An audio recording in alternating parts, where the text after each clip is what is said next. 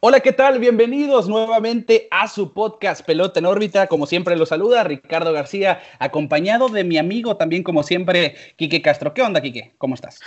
¿Qué tal, Ricardo? Muy bien. Eh, seguimos encerrados, pero seguimos felices de hacer un programa más.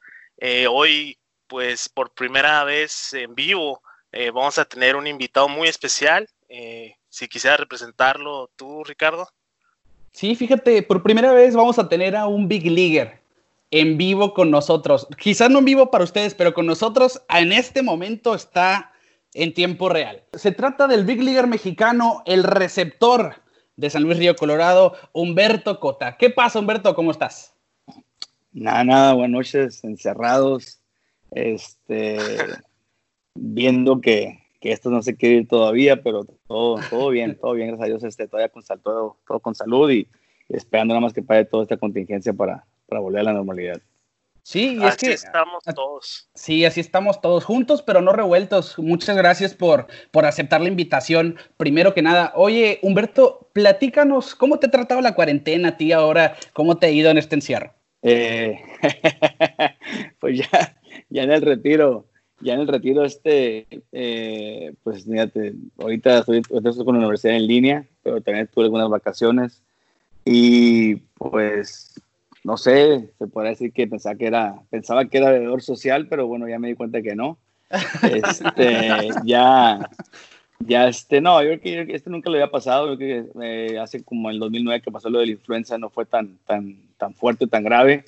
Eh, todavía estaba jugando y jugamos a puerta cerrada, pero ahora que, que, lo estoy viviendo de la parte de ya estar encerrado, sí es algo, es algo difícil. he salido poco, solamente a la oficina, a los negocios familiares, pero, pero de ahí para allá me leo en casa.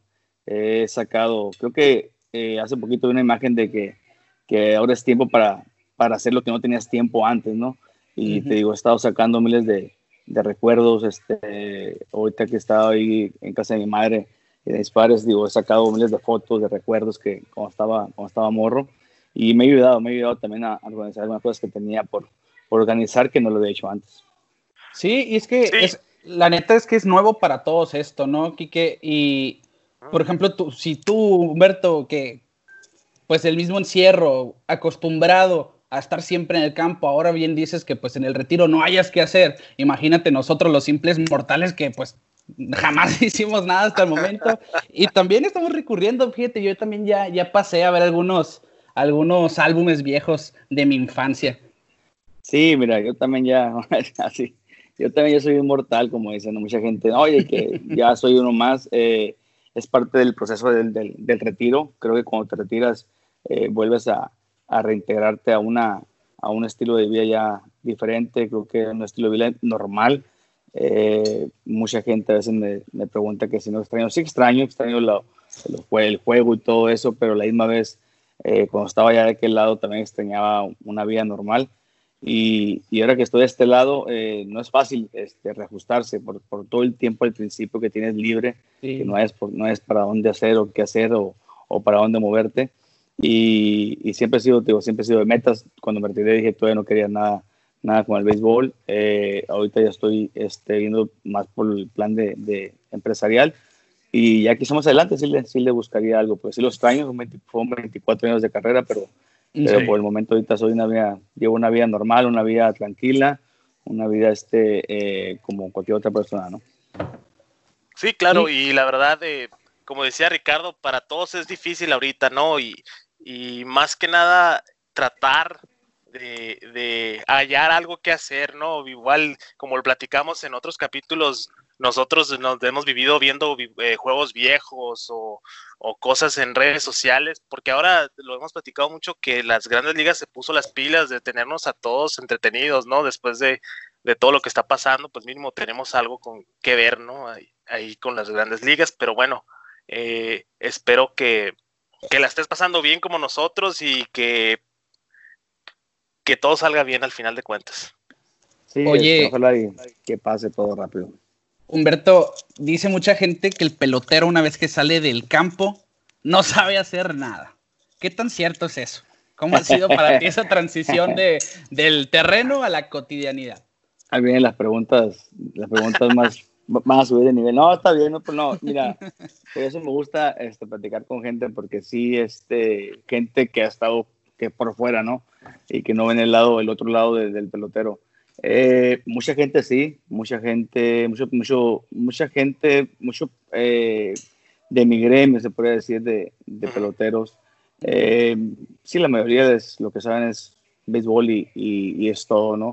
creo que ya uno, eso queda desde cuando tú firmas y cuando estás jugando, ya queda en ti el irte preparando para cuando llegue un, un eventual retiro, saber qué es lo que vas a hacer o en qué dirección vas a ir.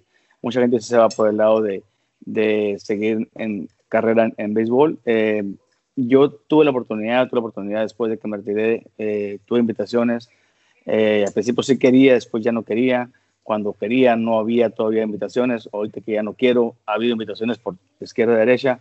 Pero sí tenía meta, sí tenía una meta siempre de que cuando me retirara iba a tener un año, un año completo, un año bisiesto. Y después de ahí ya retumbaría la escuela, porque sí siempre fui la idea de que cuando igual este, un título Grandes Ligas, después de Grandes Ligas, y Grandes Ligas, es pelotero, la gente, la gente de sigue, pero un título, un título nadie te lo va a quitar, un título siempre va a estar contigo, un título te puede dar un plus en, en, en la vida, en, en, un, en, un, tipo de vida que quieras llevar más adelante, incluso para poder estar de vuelta en béisbol, este, algunos eh, directivos te, te, piden algo de escuela, y desgraciadamente te digo, en mi gremio, eh, mucha, muchos de mis, compañeros de, gremio no, tienen, no tienen la escuela o no han terminado la escuela y, ahora creo que, que sí hay uno, uno que otro que está, se está animando a terminarla y, ya, y ya este, yo siempre lo tuve como en mi mente que iba a ser un plus y es lo que quiero conseguir como, como meta, ¿no? Siempre he sido de metas y es lo que quiero conseguirlo. Sí, muy bien. Y es que la verdad no está peleada una cosa con la otra. Veíamos el caso, por ejemplo, de Bryce Harper, que es un Grandes Ligas que llevó muy joven a las mayores pues que recurren a la escuela en casa, ¿no? Para pues no dejar el lado académico abandonado. Y es importante, qué bueno que pues un Big Leaguer esté dando, esté poniendo el ejemplo, Humberto. Muchas felicidades. Esto, esto que tú dices, Humberto, eh, que tú eres de metas y, tú te ves más allá del béisbol, ¿no? Y a lo que escucho, siempre te has visto más allá del béisbol. Eh, este, este mensaje que tú das de ver más allá del béisbol, ¿lo transmites tú a los jóvenes que ves tú que están creciendo ahorita en el deporte? Pues mira, nunca, nunca he sido de, de conferencias y, y, ahorita que he estado aquí en San Luis me han invitado a varias universidades. En Hermosillo también lo hice algunas veces, pero no tanto como aquí lo he hecho en universidades. Eh, me, han, pues me han tomado, no me han tomado como ejemplo y digo, no soy ningún conferencista, no tengo ninguna experiencia en eso. Lo que he dado son este, eh, consejos, pues, pues, se puede decir de vida, de cómo empecé, de que a lo mejor no tenga la necesidad de y ahorita estar este, volviendo a la escuela, que ya hice mi carrera, hice mis inversiones, hice mi dinero, hice eh, lo que fuera, ¿no? Este, eh, la empresa, pero no sé, o sea, lo que tú decías de cómo se retira, no sabe qué hacer, eh, te quieres sentir útil, o sea, llega un punto donde dices, ok, puro jugar golf nada más no me va a ayudar, puro correr motos, lo que sea, no me va a llevar muy, no me va a muy lejos, y el y no sé, o sea, siempre veo que la, escuela es como, como un seguro de vida, ¿no? Es, este, es como, como el aprender a nadar eh, de chico, este, es un seguro de vida, así lo veo yo. Y, y, el tener un título donde quiera que vayas, te digo, grandes ligas, el béisbol sigue, van a venir grandes jugadores y, y, se van a ir y se van a recordar de vez en cuando, pero, pero un profesionista, un lugar donde puedas tú llegar y, y quitar las puertas, aparte que también te da algo respeto, quieras o no, eh, mucha gente sí. lo ve. Aquí el sistema de Estados Unidos es muy diferente al de aquí de México. Allá por lo menos muchos jugadores salen drafteados del colegio que ya vienen con su título y de high school pues pueden todavía con un, con un buen dinero y todo pueden pagarse una escuela. Aquí en México es diferente, que sales, sales muy joven y no te dan ese tipo de educación. Entonces, eh, sí te, te, pues de vez en cuando te quieren ver un poquito así por encima del hombro, ¿no? Entonces, eh, algunos este, personas que están más llaves de pantalón largo, entonces sí ayuda en el aspecto de que, bueno, sabes yo también tengo un título y aparte también ser, ser jugador de béisbol y, y, es lo que, lo que hice por 24 años. Eh, pero más que nada, más es, un, es superación personal, ¿no? uno como lo ve uno. Sí. Muy bien. Oye, Humberto, ¿y viste en el clavo, no? Ahí, por ejemplo, que muchos salen firmados tempranamente en México y por eso descuiden la educación. Pero dejando de lado lo de la educación, que fue un punto muy importante, vamos a enfocarnos un poquito en lo que ha sido tu carrera de grandes ligas. A ti también te firmaron de bastante joven, ¿no? A los 16 años, si no me equivoco. Sí, eh, Tigres de México tenía una academia, tenía el proyecto que era la Academia Pastaje, como era antes con todos los juegos de Liga Mexicana, y esa vez solamente era Tigres, Tigres de México. Eh, fue a los 15 que me firmaron, a los 15 ya me habían visto, me firmaron. Eh, estaba entre ellos y Diablos, el, el México, el Diablos Rojos, pero Tigres me daba a la escuela y tenía ese, ese programa que tenían con gente joven ahí en la Academia Pastaje, en el Estado de México.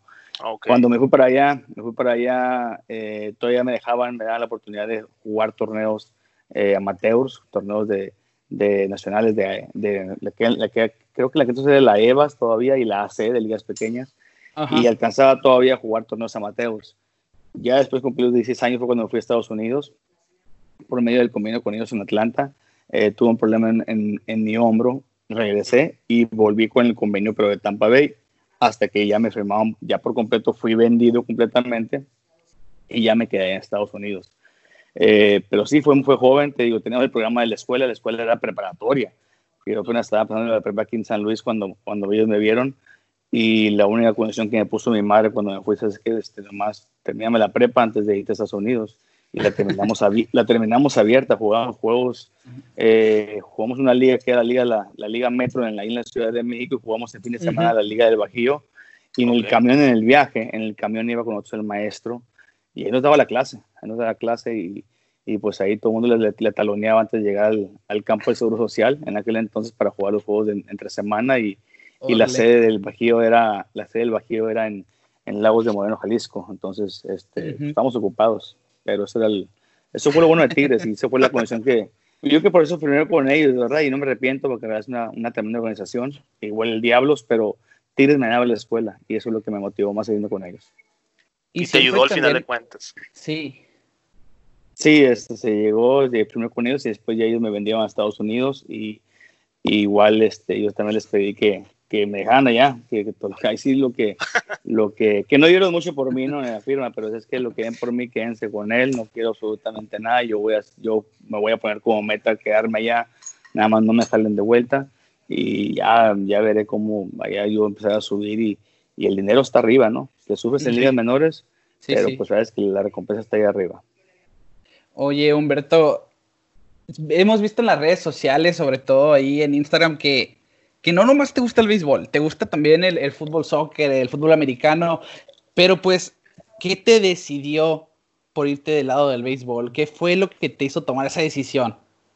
Eh, yo no sabía, eh, hasta el momento que empecé a jugar béisbol, yo no sabía que el lado de mi padre, de mi abuelo, mi, mi tío abuelo, eran peloteros, y por el lado de mi madre sabía que eran peloteros, pero ninguno, ninguno salió bueno, ¿no? Unos saludos de ahí, nomás cascareaban nada más, sí le, sí le jugaban ahí, pero, pero el lado de mi padre sí, este, el lado de mi padre, eh, mi tío abuelo era un, era un, fue un gran catcher de aquí, la liga de aquí del, del, del, valle de aquí de Mexicali, la liga, la liga rural, es, tiene un nivel muy, muy fuerte, muy grande, incluso de ahí han salido de Cuervos, que es un pueblo que es un ejido que está ahí de Mexicali, que fue donde se creó mi, mi padre, él es de Tecate, California, pero se creó en Cuervos, y siempre me, me, me presumía, ¿no?, que que el Cuervos, que no sé qué, que Cuerva York, que los peloteros, el Pirrin Ponce, que, que, salió de ahí, de, de ahí de, de, Cuervos, y este, y este, mi tío abuelo pues era catcher y le decían el galón y, y estaba a punto de ser firmado por, por Yankees en aquel entonces. Este,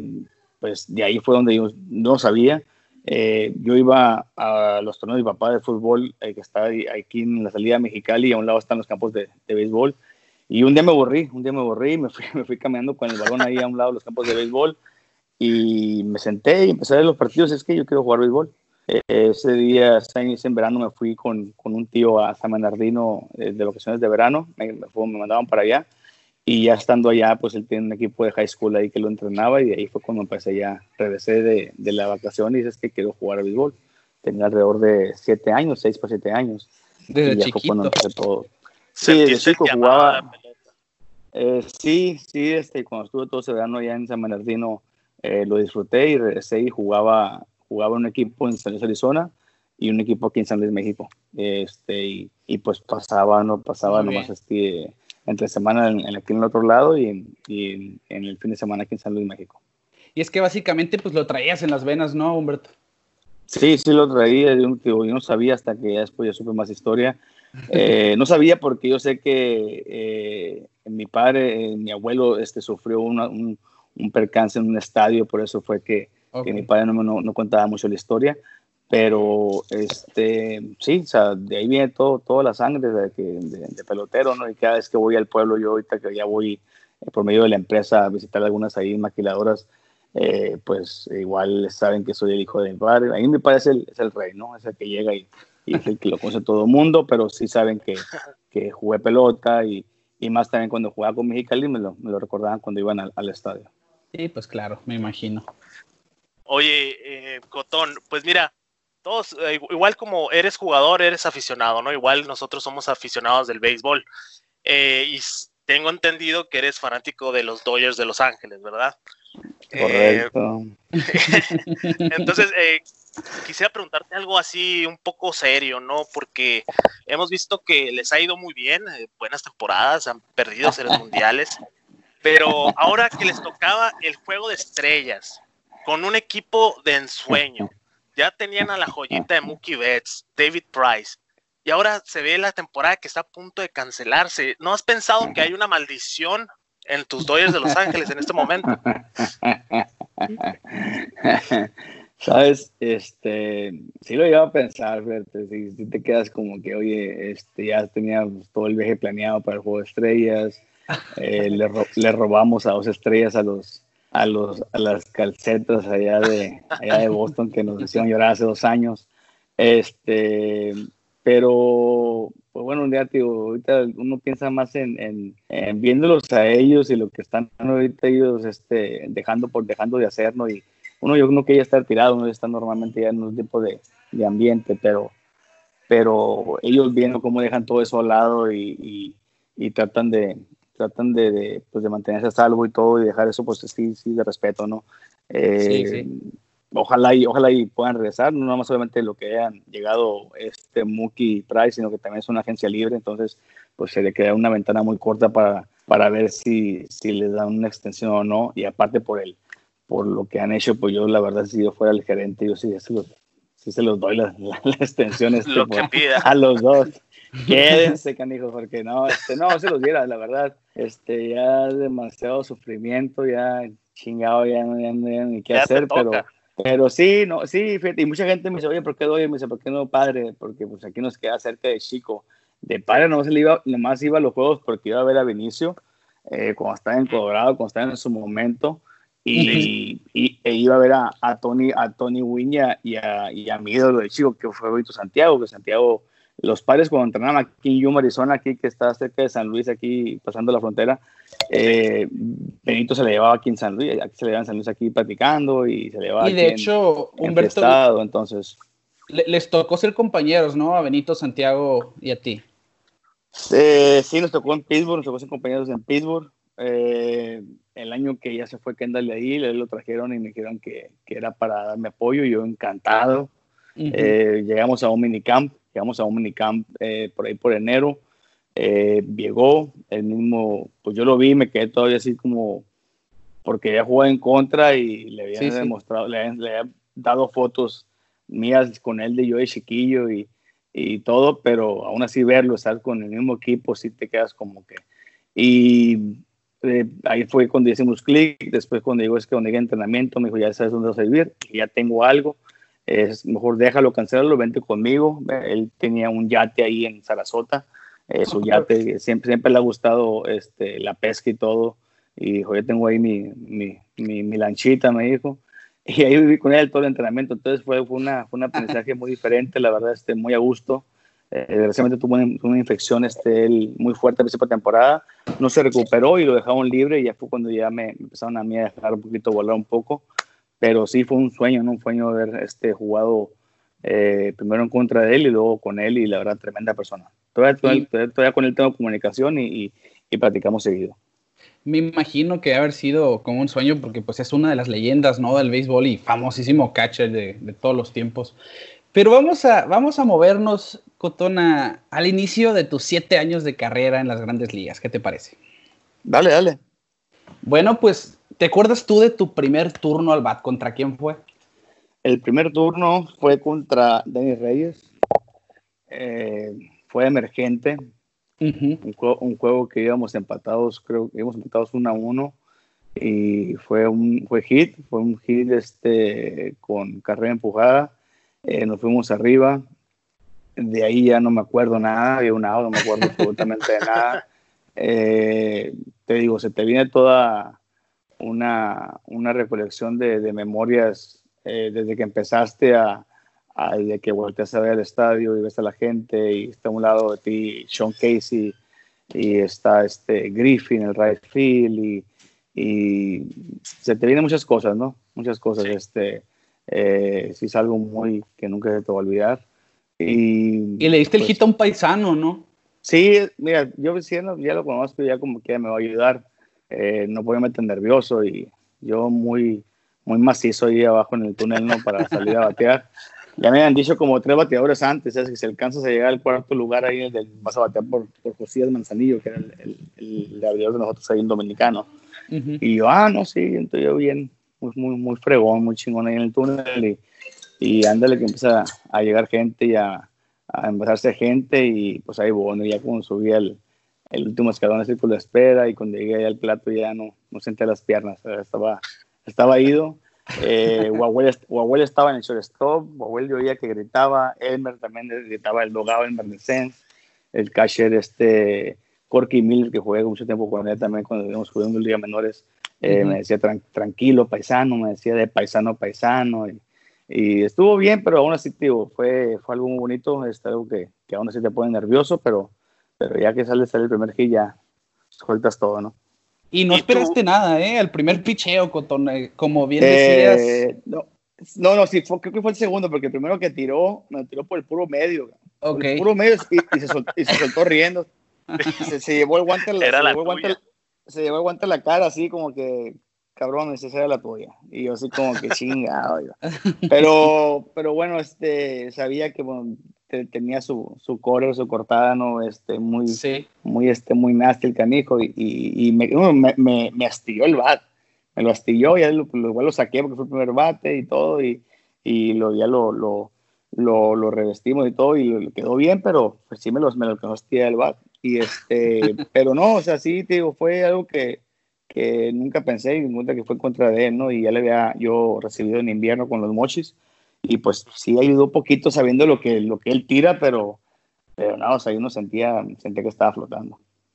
Y no, y qué bonito el, el, panorama, ¿no? Pues el primer hit y primer producida en tu primer turno al bat, de, para empezar. Y aparte en un ambiente, pues, de mexicanos, como decías, Elmer de Sens, Juan Castro en el otro equipo, pues el, el momento en sí, cómo, cómo expresarlo.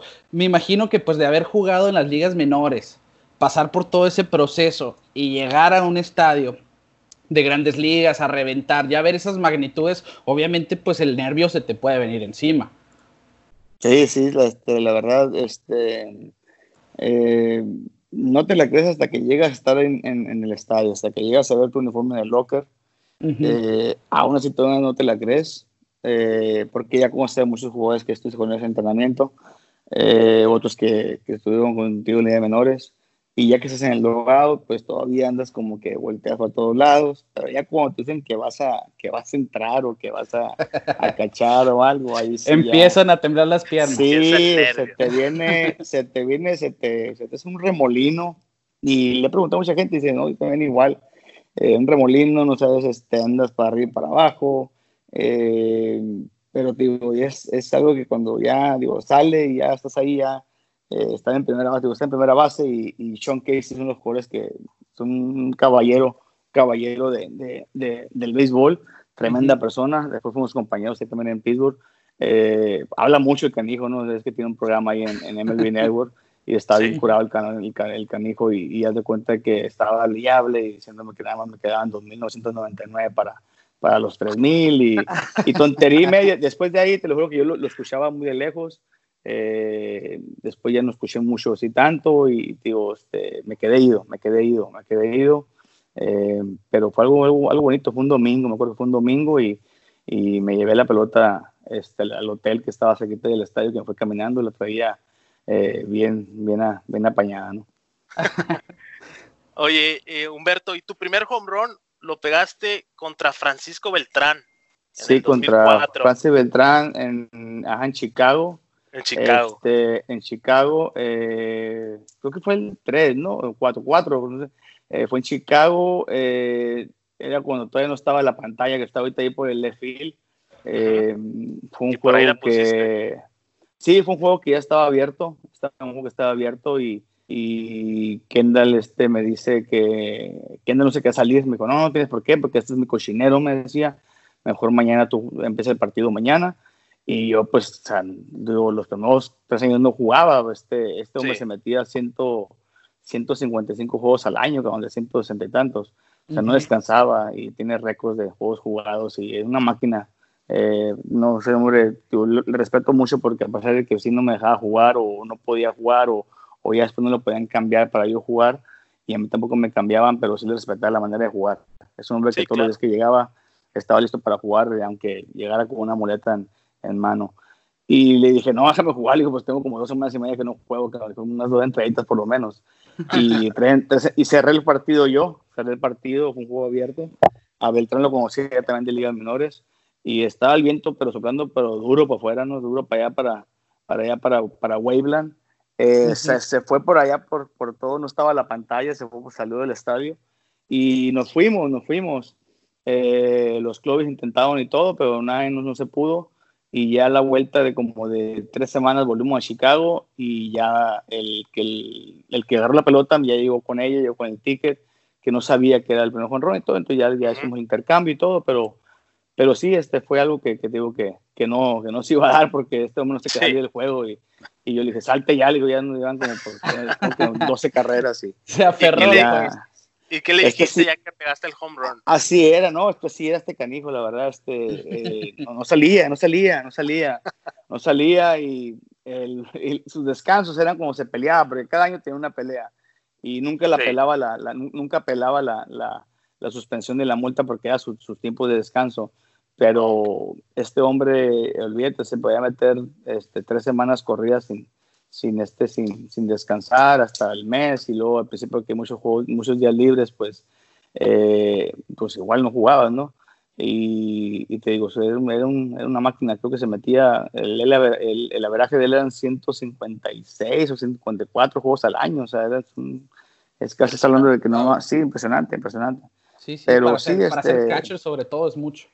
Sí, sí, pero, pero siempre lo miré, siempre lo miré porque siempre estaba listo para jugar, siempre estuvo jugando al 100%, ya después él ya se quería ir de ahí, tenía años malos que no podía salir de pío porque estaba, tiene un contrato muy pesado de, de, bastante dinero, y él me lo decía, me decía, yo quisiera que tú jugaras más, me dice, pero ellos también quieren que yo juegue para yo hacer números, salir de aquí, pero ahorita estoy pues estoy valiendo más y no sé qué, y estaba enojado. Y, y digo, pues no, pues estás enojado, pásame uno de tus cheques de esos de, pues tú se metía hace cuánto, de ese año. Le dije, y quedamos tarde. Este, sí, no te preocupes, digo, o sea, pero no, no, le aprendí mucho, la verdad, muy, muy, muy buena gente, también con él todavía tengo con, él en contacto todavía, este, vive aquí, aquí en California. Eh, Con su papá también platicábamos, su papá también fue un gran caso con San Diego, entonces platicaba mucho con Freddy Kendall. Y buena gente, buena gente, digo, sí, tuvo unos buenos maestros al principio que me ayudaron bastante. Y ese fue el primero de 12 home runs en grandes ligas. ¿Te acuerdas, tú de qué home run aparte del primero te acuerdas más, Humberto?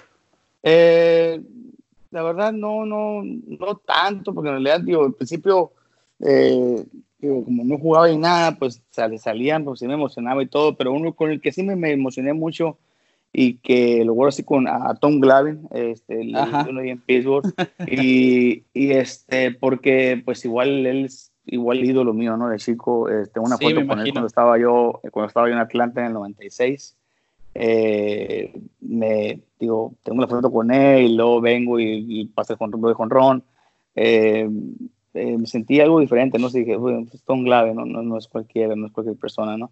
Aunque el otro, día vino, al otro día vino Pedro y, y, me usó, me usó completo, ¿no? O sea, como que porque ese día... ¿Te ajustó?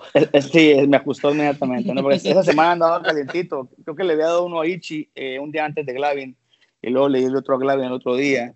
O fue primero Glavin, luego Ichi el sábado.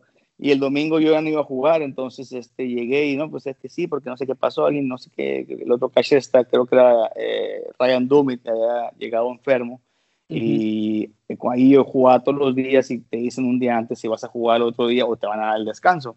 Te lo dicen con tiempo para que tomes tu rutina diferente. Y yo pues llegué, gimnasio y todo, después el otro día vino y no es excusa, no, porque sí me sentía bien, pero no, o sea, así como que Pedro la primera que me tiró fue por la cabeza, así como que ya, ya estuvo bueno muchacho y, y, y, parte del juego, ¿no? Entonces, este, lo usó. Pero fue, yo creo que el de él, el de Glavin, el de Glavin, este, y uno que di eh, también ahí en Pittsburgh, que, que, que, fue de los de los de ahí, de, en aquellos de los más largos, eh, que pues, lo tengo en video, que porque uno dio uno, dio uno Josh hace poquito, hace como dos años también ahí por la misma área, y, y fue un día que, que me caí en la cama, que me sentía, que me sentía como Josh, ¿no? Que, que fue contra Cincinnati también. es que, aquí viendo pues un poquito de, tu carrera, me imaginé, yo esa pregunta la estaba haciendo encaminada a tu home run a Tom Glavine, obviamente, porque pues es un salón de la fama y uno de los mejores pitchers de esa época, y pues yo pensé, aparte del primero, que otro se te podía venir a la mente, y pues claro está, pues un admirador también de, Tom Glavine.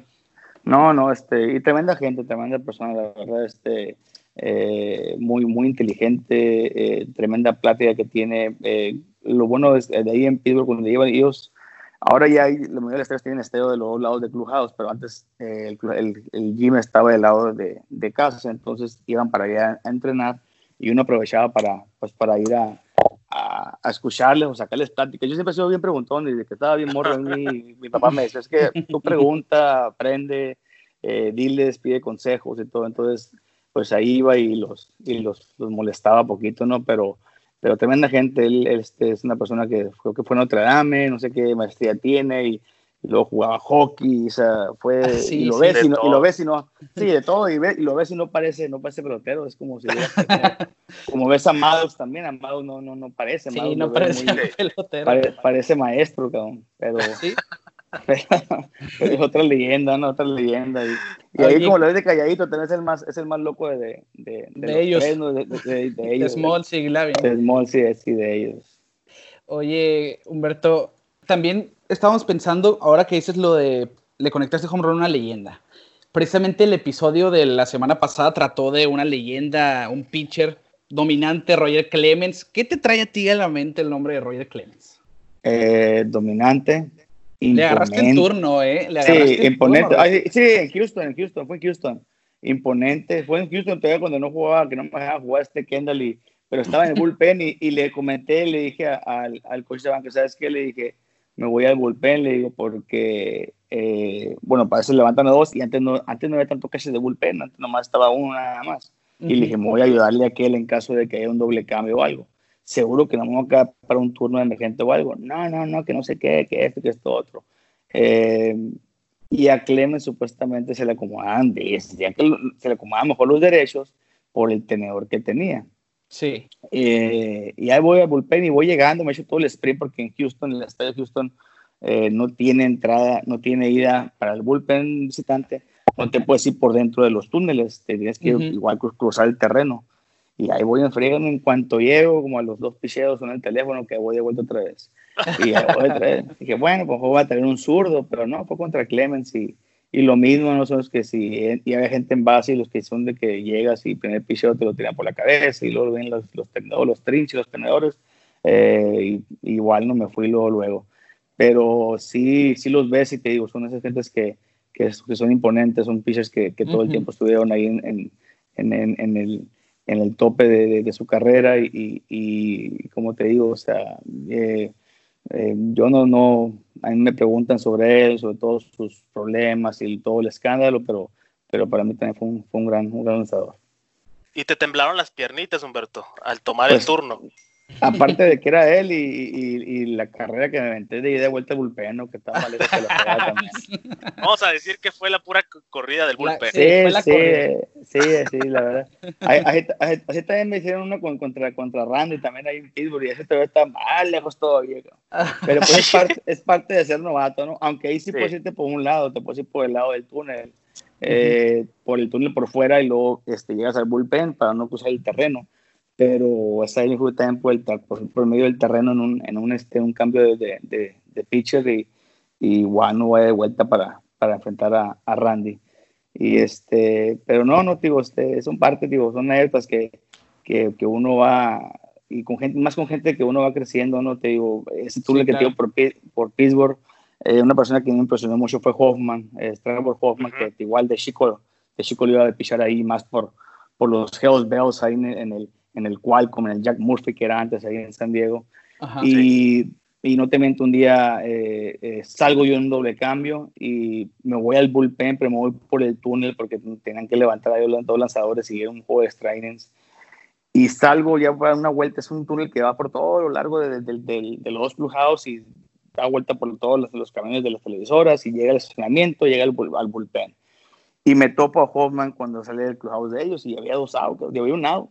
Y ellos ya para la, otra entrada ya iban a, a, ir por tres outs y que pues este canijo que no se va a apurar. Y platicando, te lo juro, en el camino, caminando rápido, pero platicando de cuando yo iba al, Jack Murphy y todo, ya le había mandado yo una camisa que me firmó eh, dos días antes ahí, en, ahí al clubhouse. Y, dije, yo por dentro dije, este canijo no se va a preparar o qué, qué onda, pero pues él llegó, había, había dos out, había dos out de toda la entrada de, de, ellos, había dos out, eh, agarró la, la, brea, tiró tres pisos de la loma, tiró, tres pisos, tiró tres pisos atrás de la loma, tiró como cuatro arriba y se fue. Y dije, no, pues este le va, a tronar, le va a tronar el brazo, ¿no? Y llegó y uno, dos, tres, sacó, sacó el juego pero digo, son gentes que ya, que ya tenían su rutina y ese hombre pues siempre fue una, una máquina para trabajar, ¿no? Este, él se iba temprano al, al estadio, tú lo veías corriendo en, el, en la parte del segundo techo de los estadios, y ahí lo veías corriendo todo el tiempo a él, entonces tiene, tiene, tiene su historia también ese hombre. ¿Qué pitcher se te hacía más difícil enfrentar, Humberto? Que tú digas que en ese turno o en esa cantidad de turnos de plano no lo pudiste descifrar. No, pues Pedro. Pedro Martínez. Sí, Pedro, este, este Pedro tenía, tenía cuatro piseos que en ninguno te podía sentar, la verdad, y yo no lo agarré, todavía como lo agarró Vinicio y esa gente, o sea, eh, pero Pedro, Pedro, yo creo que Pedro eh, es el, el, el, que está muy incómodo, eh, porque por los cuatro picheos, ¿no? Todavía si dijera Randy, pues tiene dos, eh, y aún así, ¿no? Eh, por eso la, la, grandeza de ellos. Era adivinar. sí, la grandeza de Mariano, igual que con un picheo. Sí, es cortada, ¿no? Pero es, sabes que es la misma velocidad. Pero Pedro sabías que era una curva muy lenta de 12 a 6, aquel cambio que te sacaba todo, dejabas todo ahí en, el plato y la recta que se la podía cinquear, te la podía subir, te la podía cortar, te tenía un poquito de un pequeño slider. Digo, yo no lo agarré tan duro ya, pero sí lo agarré con, con sus pichos un poquito ya más, quizá más finos. Y, colmillo, ¿no? Y, colmillo, ah, claro, y colmillo este, pero yo creo que fue de los más completos que, que me enfrenté. Y del otro lado, pues eras catcher.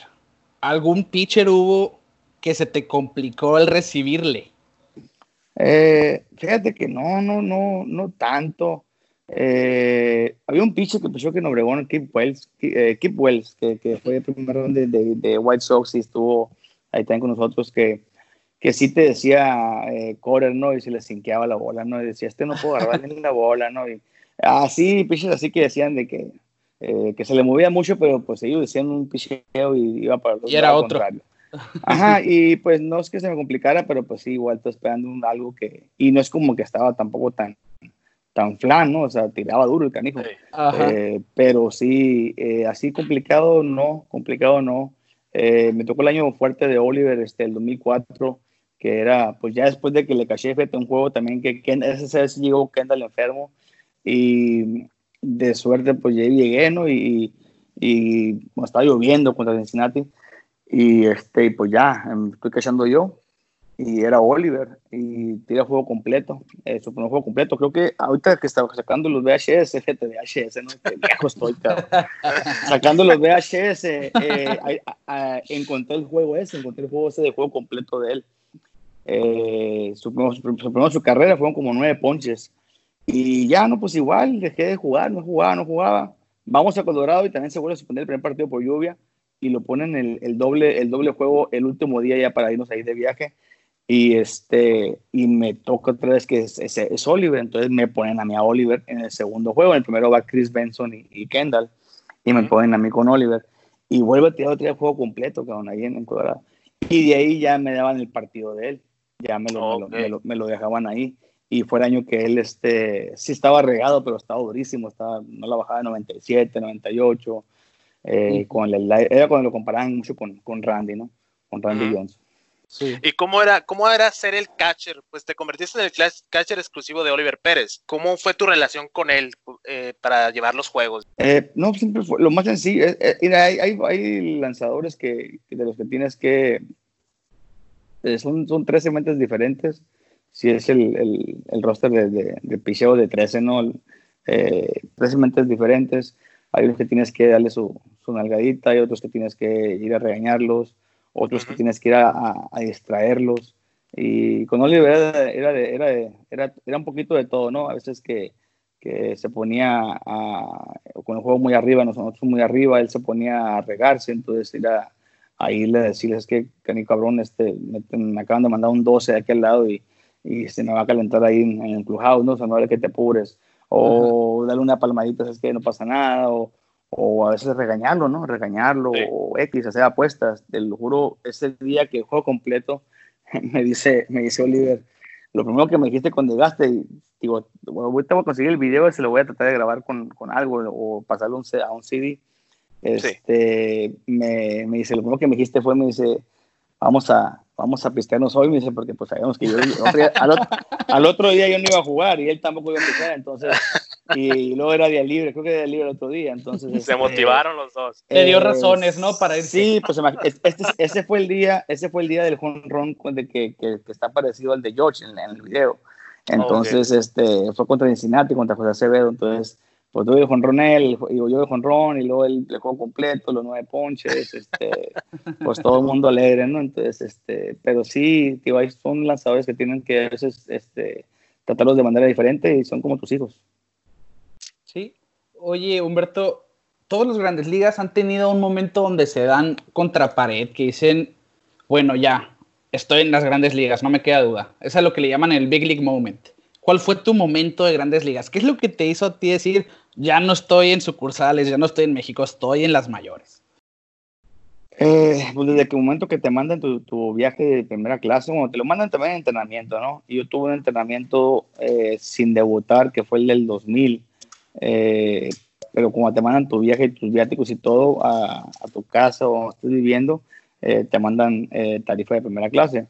En aquel entonces que tú no ganas mucho dinero, pues lo que haces es que lo, lo cambias a, a, segunda clase y te, agarras, te, ahorras el resto, ¿no? O le pides el dinero al, al secretario de viajes para que te mande primera clase y, ya tú, que tú lo vas a comprar y te compras uno baratito. Pero yo creo que cuando llegas al estadio, eh, llegas al estadio, aunque yo he entrado a algunos estadios de, de chico, ha, habido a festivales aquí de, de, fanáticos aquí en San Diego en el Juego de Estrellas en el 94, eh, creo que sí, el Building Moment es cuando estás en el plato, cuando estás en el plato y, y el otro es cuando te hacen la novatada, ¿no? La novatada, eso sí, es el que nunca se te va a olvidar pero pues uno lo hace con todo, con todo el gusto, ¿no? La verdad, hasta quieres que te lo hagan para sentirte ¿Nos puedes platicar ¿Cómo fue tu novatada, hombre? Mi novatada, este, mi, novatada, fíjate, fue en Chicago. Fue en Chicago, este, como estaba, pues estaba morro, tenía, tenía 21 años, para 22, 22. Entonces, pues era lo más muertos, el equipo estaba ya un poquito ya, ya viejo. Los novatos ahí éramos Bronson Arroyo, Bronson Arroyo, Ty y yo.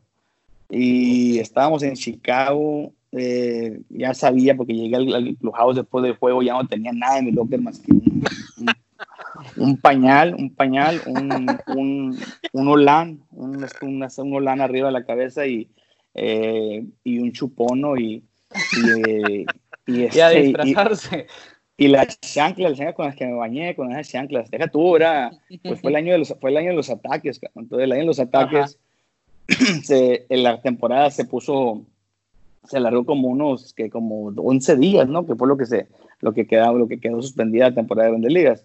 Ah, nosotros, fuimos la, nosotros fuimos la segunda, el segundo equipo que llegó a Nueva York este, después de los ataques. Primero fue Atlanta. Y ya cuando nosotros llegamos, estábamos jugando contra los Mets y están, ahí los White Sox contra los Yankees. Pero, te digo, después de ahí nos fuimos a Chicago y cuando llegamos a Chicago, pues ya no, pues ya no traía nada. Entonces me bajaron en Michigan Avenue. Para empezar, pues igual todo el camino de, de, de Nueva York a Chicago, pues me lo llevé con tequila, ¿no? Para agarrar un poquito de valor, porque ya me habían dicho que iba que iban, me iban a bajar antes y nos bajaron, nos bajaron, eh, se bajaron, bajaron a Bronson, bajaron a mí, eh, yo traía un, un, pañal, un pañal, este, y caminamos alrededor de ocho cuadras. Nosotros Órale, a caminar. Nos quedamos en el West, en el Westin Galerías, el Westin este eh, Lake Michigan, que está como a un lado del Dre Hotel ahí en, el centro, y estaba pegado al lado, al lado de Michigan, y son ocho cuadras por todo Michigan Avenue, que eso es que es la, eh, la quinta avenida en Nueva York, y, caminar. Y pues todo el mundo se me quedaba viendo, pero pues yo este, con mis lentes y, y, y este, y, pues igual con una cámara de video también este, para grabar todo. Y también tengo por ahí el video, después te lo voy a, lo voy a buscar bien para, para después postearlo por ahí. Estaría bien ver el verlos en pañales, ¿eh? Sí, sí, pero es parte de mí, la verdad, este, eh, sí te queda, te queda muy marcado, te queda marcado de, de, que pase y no te queda marcado que vas por Michigan Avenue. No, y era pues era casi, ya era casi octubre, eh, fue la última serie ya en, en Chicago y un friazo, cuando yo ya con el tequila encima ya no lo, ya no lo sentía. se te olvidó. Sí, ya se me olvidó, ya se me olvidó. Oye, Humberto, mira, yo te quería hacer una pregunta, ya moviéndonos más adelante en tu carrera.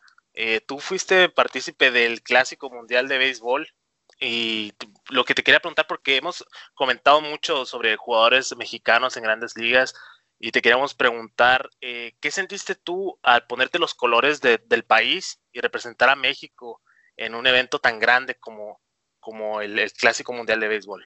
Eh, el, el, representar a tu país siempre va a llevar un, gran orgullo. Eh, desde que estaba chico, desde que fui panamericano, desde que fui a mundiales, este, con aquí representando a, México, es algo que, que, siempre te va a llenar de orgullo. Y más estando en un, en un, país, en un país que, que, que no es el tuyo, ¿no? me tocó aquí panamericanos aquí todo de México, me tocó mundiales fuera, pero ya estar en el nivel máximo y estar en el clásico mundial ya fue ya fue algo diferente. Los primeros dos no pude estar, en el primero sí estaba, estaban las dos listas, en el primero también estaba ya para irme, pero fue el año que llegó Jim Tracy a Pittsburgh y fue el año que, que, ocupaban que me quedara porque era un manager nuevo, si entonces me iba a dar más oportunidad desde un principio. Eh, me hicieron una, este, una oferta de dos años garantizados porque iba ya a mi primer arbitraje. Entonces, pues igual, ¿no? Yo quise es que pues, voy a, a asegurar este, eh, algo, de, algo de mi futuro, un contrato de dos años este, con opción. Entonces, eh, molesté, molesté a algunos. Bueno, Vinicio lo, lo comprendió porque él dijo, pues, es tu dinero. Pero sí hubo otros que, que al principio como que, oye, morro, este Esteban, Esteban me habló y, estaba medio molesto Esteban. Y, y, yo los entiendo, ¿no? Porque ya estaba, el equipo ya, ya estaba ya hecho. Incluso yo cancelé creo que alrededor de dos, tres días antes ellos ya estaban en Phoenix, nosotros apenas, Oliver y yo apenas estábamos por salir de allá de Florida para, para llegar allá a Phoenix al, al, campamento de, de, la selección, pero, pero bueno, este, ahí sí decidí no hacerlo. La segunda era igual, ya iba yo a, como invitado con Cincinnati. Eh, Vinicio, que era el manager, me dice, yo le cuento a gente, que era también agente de él, y me dice, sabes que tiene una buena oportunidad de que él, si él llega sano, porque venía una persona en mi hombro, si él llega sano, él, va a, él se va a quedar ahí detrás de Ramón Hernández. Entonces, este, pero igual este, llegué, eh, eh, ya estaba teniendo otro cash, un segundo cash que estaba con gato garantizado y pues ya no me iban a mandar a AAA. Eso sí me molestó un poquito porque en realidad yo sí pensé que, que si me daba la oportunidad completa de llegar ahí, por lo menos enseñar que estaba sano y creo que, creo que fue, fue algo que hice. Y esa vez sí me volvió no haber ido a, a, ese, a, ese, a ese clásico porque igual fue el, el, primero que fue en México, ¿no? Que fue en la Ciudad de México, en Foro Entonces sí me, sí me, sí me, me, incomodó. Y ya ese tercero, que digo, el tercero que fue, fue el, de, el, de, el del pleito, el famoso pleito, ese no, ese no, estaba, ese no estaba contemplado, pero... Le diste el clavo, Cotón. Sí, porque íbamos, íbamos para allá. ese año este, eh, yo estaba, eh, fue, el año que volví a, Estados Unidos con, con, con Diamondbacks y me ido viendo este invierno ahí en, Naranjeros, venía de, de este día del Caribe y me fue muy bien. Entonces, este, paso una, una lesión eh, con Ali, con Ali Solís, y me habla Ever Magallanes, me habla este eh, Rentería, me habla Adrián, y digo, oye Humberto, ¿cómo estás? Y dice, ¿qué? Oye, ¿cómo andas? Y yo, pues, vengo aquí llegando a entrenamientos de aquí de, de aquí a Arizona, y digo, ¿sabes qué? Ponte listo, no sé qué, y yo, pues encantado. Entonces, sí dije, ahorita sí, yo sé que este, apenas estuve volviendo a Estados Unidos acá otra vez a enrolarme, pero, pero una oportunidad de una oportunidad de representar a tu país en un clásico mundial si no, no, no, le iba a dejar pasar y este y así fue así fue como, como tomé esa decisión y ahí sí, ahí sí participé. ¿Cómo viviste tú ese pleito contra Canadá? Porque todos, imagínate, lo vimos eh, en vivo, yo me acuerdo que lo vi en vivo y fue un show tremendo, ver, a todos los peloteros por todos lados, porque casi siempre en las peleas de grandes ligas no se ve tanto, no tanto golpe o tan, tanta gente jalándose tan duro. Son y más empujones que otra Son más empujones, y ahí se vieron puñetazos limpios por todos lados. Y es Canadá, son, son, son, jugadores de hockey, imagínate. no, todos, ellos, todos ellos, es lo que iba a decir. Crecen, crecen viendo hockey. En, en, las gradas se notaba esa diferencia de tamaños, ¿no? Entre la mayoría de los mexicanos y estos jugadores canadienses, pues fornidos, más altos. Y de hecho los ánimos hasta en las mismas gradas, ¿no? Se prestó que el enojo dentro del campo se fue a, las, a las graderías y empezó un desastre en todo el Chase Field. Empezó un desastre. es algo que sí no, no me siento orgulloso. No, no llegué, no, no estaba en realidad en sí porque yo del, del juego contra Italia, yo este, después del juego contra Italia, yo tenía, no sé cuánto tenía que no cachar un juego completo. Entonces, desde que llegué a entrenamiento a Arizona, yo todavía no estaba cachando juegos de, pretemporada ahí. Entonces, ese juego lo caché todo. Y sí, pues, pero como no tenía tiempo de cachar, al otro día amanecí pues igual deshidratado, con calentura, porque el juego, ese juego fue de día. Sí. El, juego, el juego de Estados Unidos, este, pues igual no pude porque andaba, andaba, andaba, andaba todavía caidón. Terminé el juego, entré en la, creo que entré en la sexta o en la séptima entrada eh, a, entré en un doble cambio en el juego con Estados Unidos y el de Canadá, yo para el Canadá igual no estaba recuperado al 100%, o sea, no me sentía bien, pero dije, bueno, de aquí me voy a lanzar. Eh, duré tres entradas, tres entradas, cuando ya no, eh, empecé a marearme, empecé a marearme, empecé a sentirme aturdido, ya me tomó temperatura, empecé a deshidratar, ya me veía amarillo y ya me metieron ahí a, a Clubhouse con, a ponerme un suero cuando estoy en estoy en la televisión, este, veo que vi la, la, la cochiseñal que hizo ahí. la, la, la, cochito señal le puse ahí a, que le hizo a este, este, mi cochito a, a, Arnold, a, Arnold. Y este, dije, sí, entonces estamos Denis y yo ahí adentro, porque, este, porque Denis acaba de salir de pichar. De que este, dale, es que, dije, es que ahí viene, viene, viene el lío este. Y este, nunca, nosotros en broma, ¿no? Pero cuando ya veo que sí se empieza todo, te lo juro que yo no, no sentí que traía la, la aguja adentro, yo, yo arranqué. Y hasta que salía, cuando me dijo el técnico, oye, me ya me volteó el brazo y traía, sí traía, se me tapó, ¿no? La vena, pero sí traía poquito sangre ahí.